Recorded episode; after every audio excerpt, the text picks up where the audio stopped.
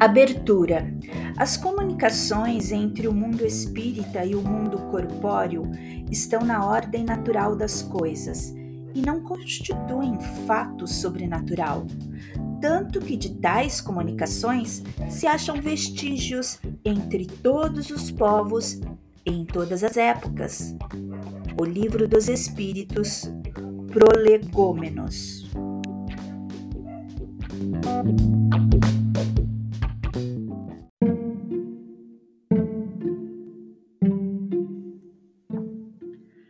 Dirigimo-nos aos que veem no Espiritismo um objetivo sério, que lhe compreendem toda a gravidade e não fazem das comunicações com o mundo invisível um passatempo. O Livro dos Médiuns, Introdução.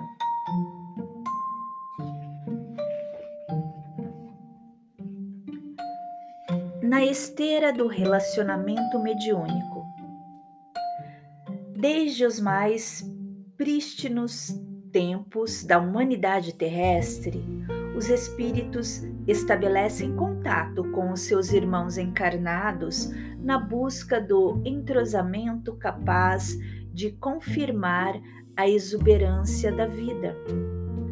Nas mais recuadas culturas, vê-se a pujança da presença espiritual, principalmente através das construções mitológicas que atribuíram aos seus deuses e heróis a vitalidade necessária para que eles pudessem atuar no concerto das existências, participar das atividades mais comuns ou mais complexas das criaturas.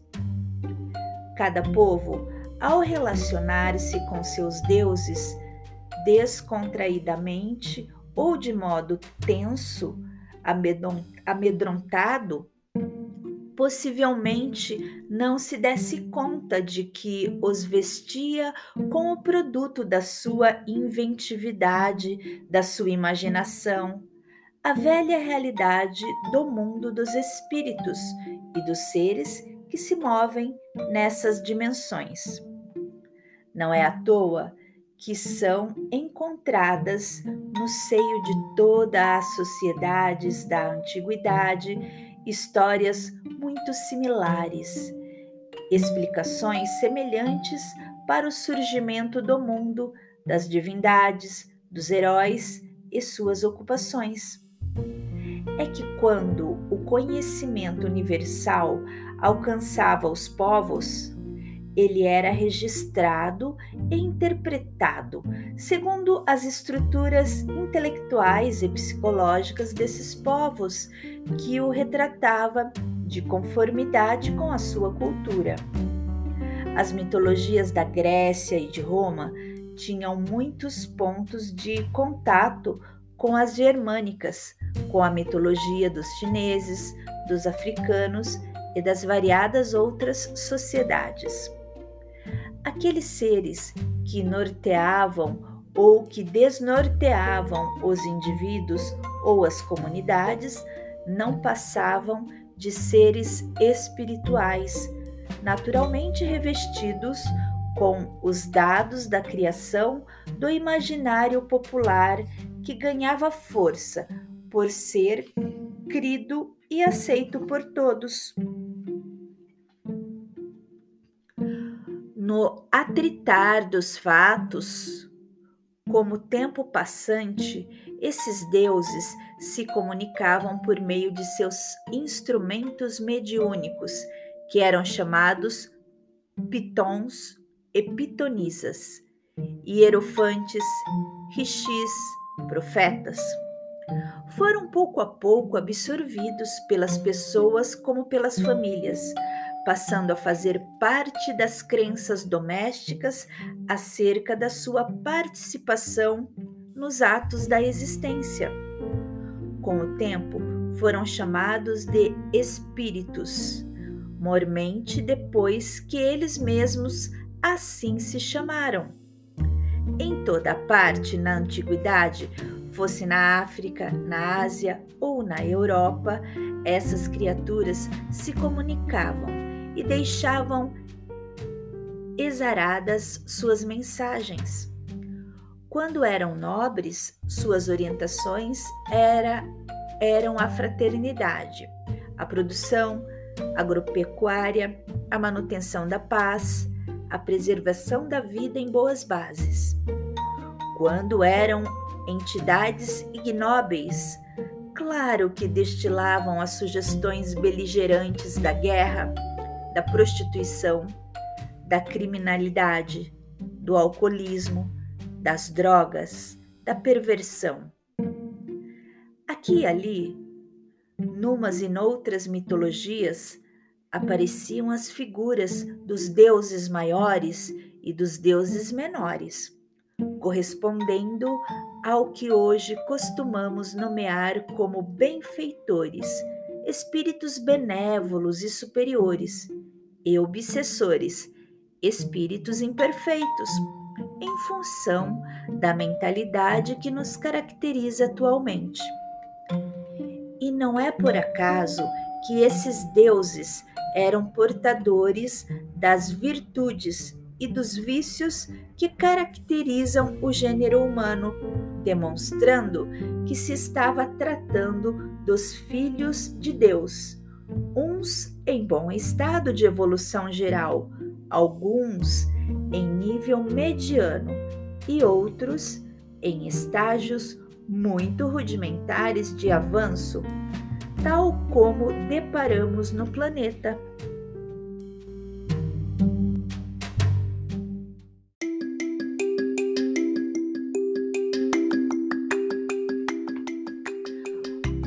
Chegada da doutrina espírita na Europa no século XIX, mais propriamente em Paris, na França, alteiam-se os entendimentos a respeito desses indivíduos e de seu relacionamento com o mundo corporal. Ao invés de algo sobrenatural, o Espiritismo demonstra o caráter natural desses fenômenos, nada obstante as marcas de sua paranormalidade.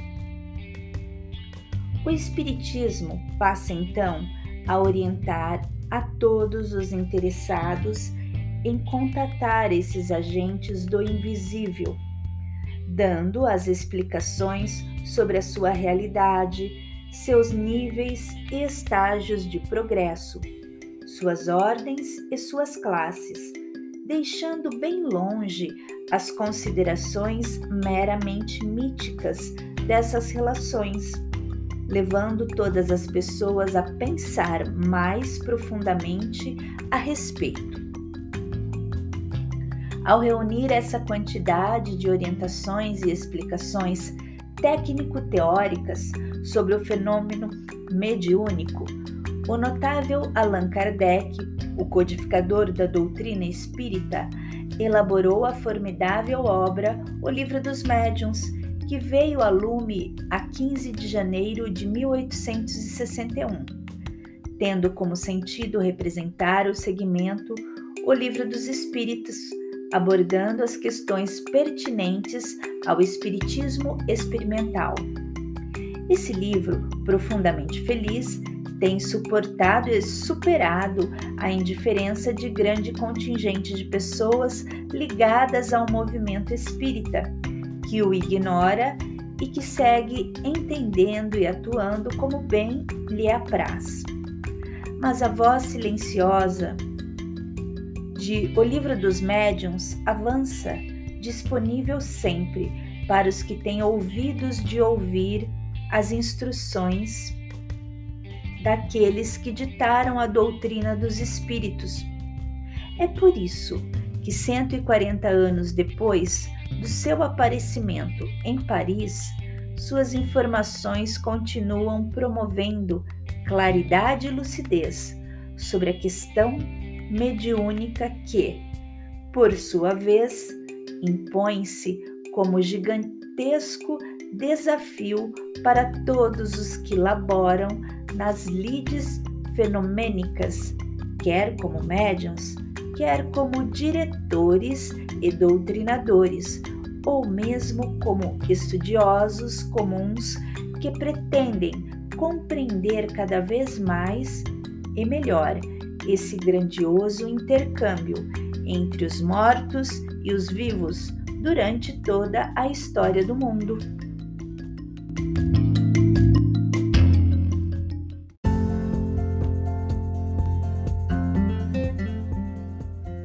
Nas evocações dos 140 janeiros dessa voltada obra literária do Espiritismo, quisermos, quisemos depositar junto ao pedestal sobre o qual esse monumento de luz se projeta, nossa Corbelle de Lises, como pálida homenagem de gratidão ao gênio inigualável de Allan Kardec que, sob a inspiração de Jesus, soube dar a esse livro o caráter de roteiro que lhe orna a existência.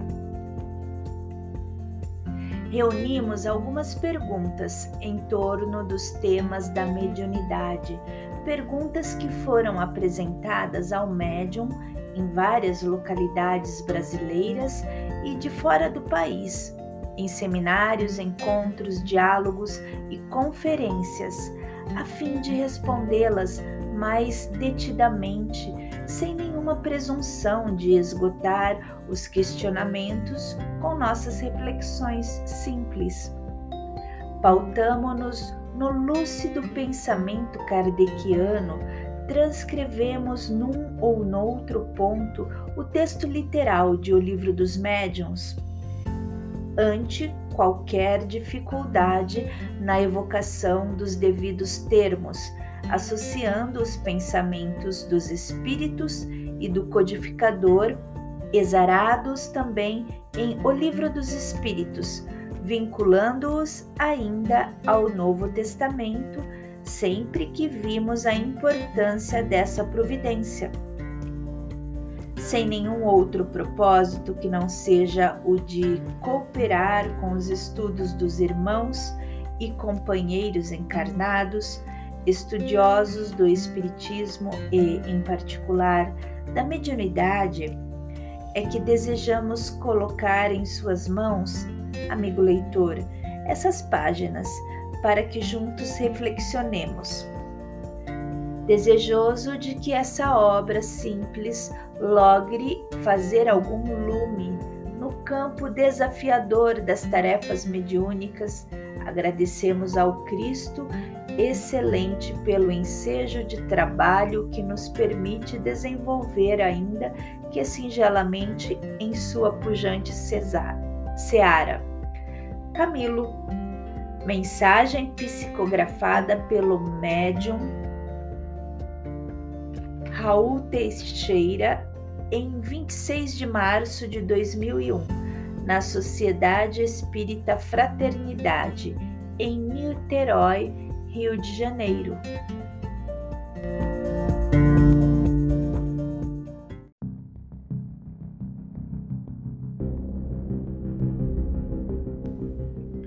Parte 1 A mediunidade e os médiums. O Livro dos Médiuns, capítulo 31, sobre os médiuns. Item 10. Todos os homens são médios. Todos têm um espírito que os dirige para o bem quando sabem escutá-lo. Agora que uns se comuniquem diretamente com ele, valendo-se de uma mediunidade especial, que outros não o escutem, senão com o coração e com a inteligência, pouco importa. Não deixa de ser um espírito familiar quem os aconselha. Chamai-lhe espírito, razão, inteligência. É sempre uma voz que responde à nossa alma, pronunciando boas palavras. Apenas nem sempre as compreendeis nem todos sabem agir de acordo com os conselhos da razão. Não dessa razão, que antes se arrasta e rasteja do que caminha.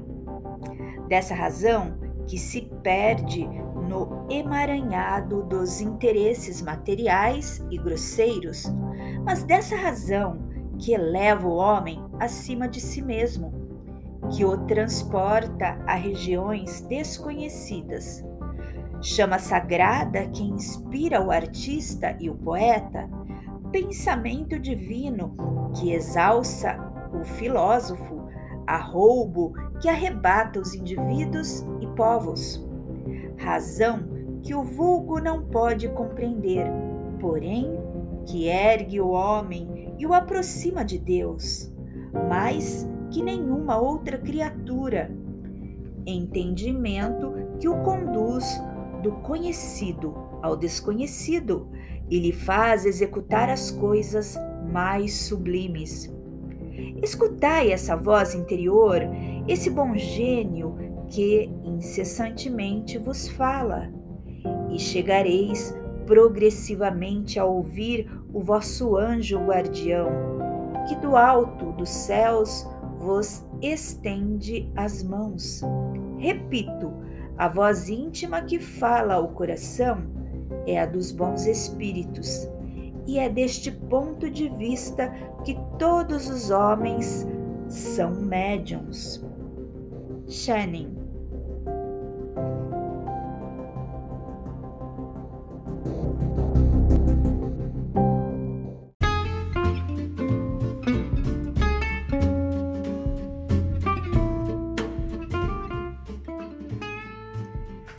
Desde as páginas luminosas de O Livro dos Espíritos, podemos verificar, pelas informações ali contidas, que os seres humanos são portadores de certa faculdade que os põe em permanente contato com o mundo invisível. Os imortais afirmam ao codificador Allan Kardec em diversos momentos a possibilidade de acesso à mente do encarnado por parte dos desencarnados. Quando vos julgais mais ocultos, é comum terdes ao vosso lado uma multidão de espíritos. Influem a tal ponto em nossos pensamentos que, de ordinário, são eles que vos dirigem, no conjunto dos pensamentos que vos acodem estão sempre de mistura os vossos com os nossos. Tudo isso confirma que todos são médiums, uma vez que sofrem a interferência psíquica de seres de uma outra dimensão vibratória. O fato de os desencarnados poderem interferir sobre a vontade dos encarnados de modo mais ou menos intenso caracteriza a existência desse canal de abordagem, ao qual denominamos mediunidade. Não significa que, em razão dessa influenciação intensa, sejam os encarnados vítimas indefesas ou fantoches inevitáveis de todo e qualquer espírito. Embora a criatura humana esteja sujeita ao psiquismo do além, o fenômeno não ocorre de maneira inarredável, como a chuva de meteoros que cai sobre o planeta. Essa é uma lei astronômica, perfeita em seus fins, irretorquível por ser perfeita. Trata-se da lei de atração existente entre os corpos que se movem no espaço. Nas relações entre mortos e vivos, deparamos com leis psicológicas de afinidade, onde está marcantemente envolvida a questão da volição, da vontade de ambos os lados. Nenhum desencarnado invade a mente de um encarnado sem que este o autorize, de modo consciente ou inconsciente, por causa do comportamento que adota em sua vida.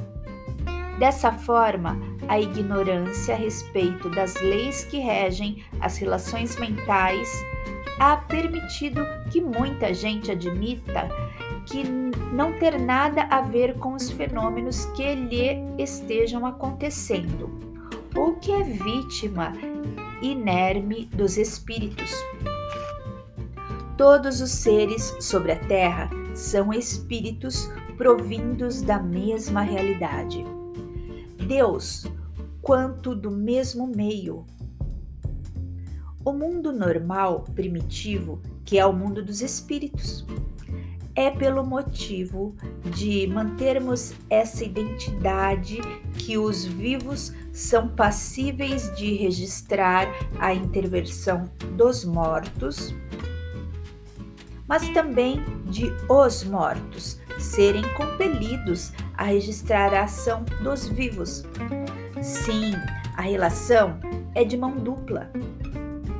As influências são recíprocas, embora os encarnados estejam mais preocupados com aquelas que sofrem do que com as influências que imprimem. A diferença existente entre uns e outros, vivos e mortos, é a condição física. Os primeiros se acham vinculados a uma estrutura biológica que funciona como um lucivelo para o espírito, impondo-lhe, durante o período da reencarnação, incontáveis limitações, fundamentalmente na área dos registros, que nos mortos são muitíssimo mais intensos e chatos. Esse lucivelo faz com que as vibrações espirituais dos vivos sejam menos intensas. Impede-lhes a agilidade mental, empobrecendo a elaboração dos pensamentos, a organização das ideias, dificultando o alcance de muitos conhecimentos que são mais facilmente assimilados para a generalidade dos mortos. Assim, verificamos os paradoxos da nossa cultura. Os vivos estão limitados, mortos em suas capacidades no mundo corporal, enquanto que os mortos seguem dinâmicos, capacitados grandemente em suas realizações dependendo somente do estado de progresso íntimo, intelectual e moral em que se encontrem.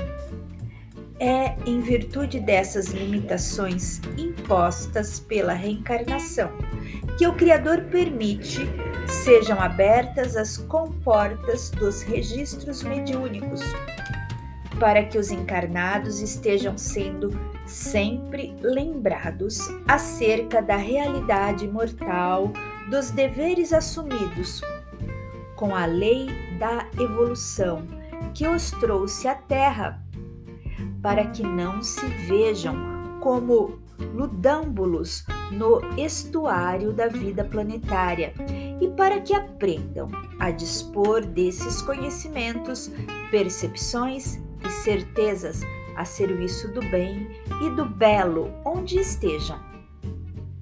A faculdade de pensar, de emitir seus pensamentos e de captar os pensamentos alheios, de outro modo, predispõe os vivos e os mortos a se captarem reciprocamente.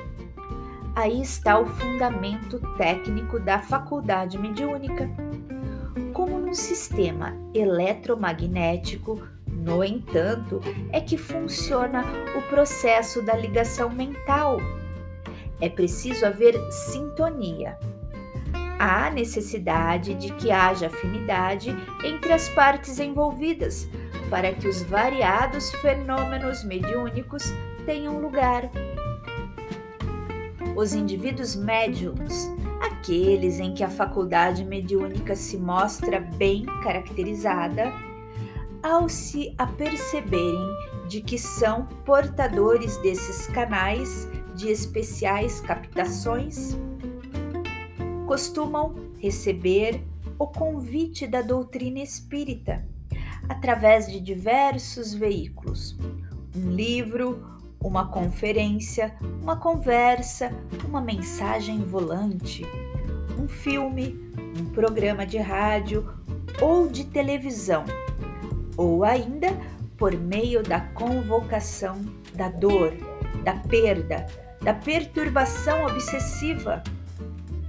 Nada obstante, podem tudo relegar e seguir vida fora, como bem entenderem, recalcitrando contra o chamamento, deixando passar a abençoada ensancha do aprimoramento, da prestação de serviço ao próximo, da libertação. Incontáveis e grandiosas foram as almas que passaram pelo mundo, pondo-se a servir de ponte entre a vida física e o além. Viveram, aprenderam, sofreram, equivocaram-se, como qualquer ser humano, desejosos, no entanto, de confirmar a nossa realidade espiritual e de permitir esse ingente contato entre os dois campos em que se movimentam os espíritos. Dentre elas, podemos nos referir a Douglas Home, Eusapia Paladino, Eleanor Piper, Henry Slade, Frederick Jr., Zilda Gama, Ivone Pereira, Francisco Peixoto Lins, Mirabelle, Ana Prado, juntos ao imenso panteão de outras valorosas almas que se devotaram à mediunidade com fins enobrecidos, enquanto outras tantas prosseguem, mundo afora, no afã de prestar sua cooperação aos interesses do Criador junto à sua criatura. Se te achas na situação de ter descoberto a faculdade mediúnica em ti, não deixes que tua mente seja violentada pelas, perturba pelas perturbações. Inicia o teu roteiro de bons serviços com a disposição de entender o que se passa contigo. Então, estuda. Ao prosseguir fiel aos estudos, começarás a sentir a necessidade de ser útil. Então, apresente-se para o trabalho com simplicidade, com modéstia. A partir desse momento, com a compreensão de quem tu és no campo aberto do mundo, estarás em condições de aprender a marcha do próprio progresso, tornando-te apto a experimentar a coroa de espinhos de Jesus. Mas também ver-te-ás capacitado a respirar o clima dos luminosos, numes que cooperam com ele, impulsionando o progresso do mundo. Camilo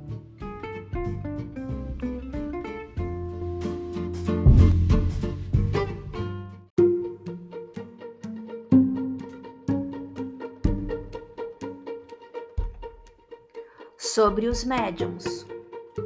1. Um, o que é um médium?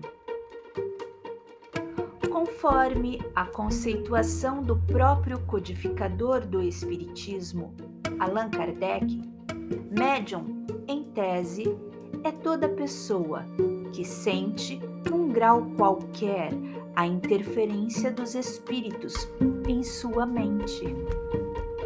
No mesmo item, não obstante, Kardec estabelece o entendimento usual quanto ao conceito de médium, afirmando que são qualificados como médiums aqueles em que a faculdade é bem caracterizada, apresentando efeitos patentes de certa intensidade.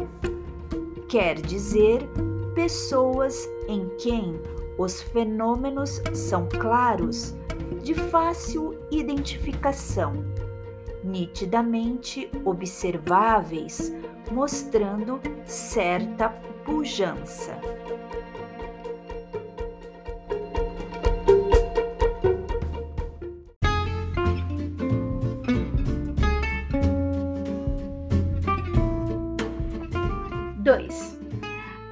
Faculdade mediúnica se baseia nos recursos da mente ou do corpo do médium. Enquanto captação ou registro do mundo invisível, o fenômeno se passa ao nível da mente. As mensagens são transmitidas de uma a outra mente, sejam quais forem seus teores. A exteriorização delas, contudo, acha-se na dependência do sistema neurológico do médium. Por mais que alguém se afirme médium, psicógrafo, psicofônico ou de efeitos físicos, ou seja, apontado como tal, isso somente se confirmará quando esse alguém passar a escrever ou a falar ou a provocar fenômenos físicos sob o controle de desencarnados. Assim, podemos compreender que a exteriorização de vasto espectro da mediunidades só se dá por meio do corpo físico. Há faculdades mediúnicas, tais como a vidência, a audiência, a inspiração mediúnica, que não se exteriorizam através do corpo. No entanto, são de mais fácil comprovação. Enquanto naquelas há como examinar os conteúdos mediúnicos obtidos e analisá-los, verificando sua veracidade ou sua autenticidade. Nestas últimas, o exame terá que ser mais exigente, haja vista que os fenômenos são subjetivos, impalpáveis, detendo grandes possibilidades de ser confundidos com produtos da mera imaginação, tipicamente anímicos, decorrentes de muitas mentes excitadas e ansiosas que julgam estar vendo, ouvindo ou sentindo coisas elaboradas por elas mesmas. Não é à toa que Allan Kardec propõe que há muito que desconfiar dos que se inculcam possuidores dessa faculdade ao se referir à vidência. Então, podemos dizer que a faculdade mediúnica se apoia tanto nos recursos da mente quanto nos do corpo do médium, quando estamos lidando com médios encarnados.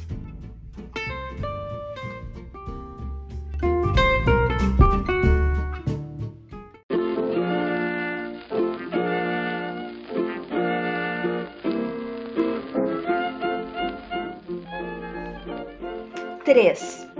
Pode-se dizer que a faculdade mediúnica é hereditária? A faculdade mediúnica em si mesma não pode ser considerada como transmissível de pais para filhos, pelo fato de constatarmos que, em geral, filhos de médios costumam também apresentar características mediúnicas.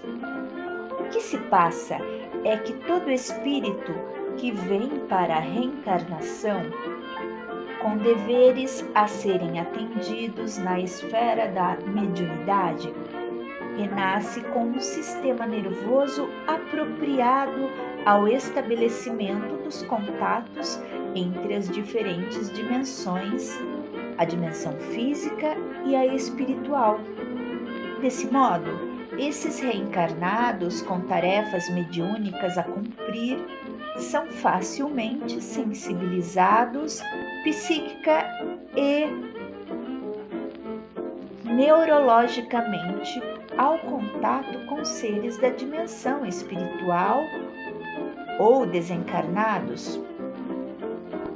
São comuns dessa maneira os tremores gerais ou parciais, os calafrios, a taquicardia, a bradicardia, as paralisias, as hipo e hipermotricidade, a hipersudorese, correspondendo a efeitos biológicos da influenciação mediúnica, graças às reações do sistema nervoso quando atuado por fluidos de desencarnados. Ora, os pais médiums assim transmitem a seus filhos certas características biológicas que, sem dúvida, são hereditárias. E porque determinados espíritos encarnam filhos deles e herdam tais características, porque deverão desincumbir-se de compromissos importantes com a vida no campo mediúnico. Não há acasos na lei de Deus.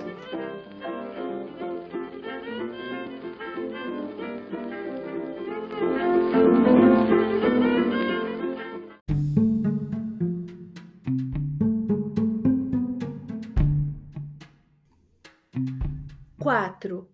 Qual a finalidade fundamental da mediunidade? Ao facultar às suas criaturas encarnadas na Terra o registro de outras dimensões espirituais, o Criador abre-lhes as portas para o contato com as suas origens e a chance do incentivo para o progresso geral.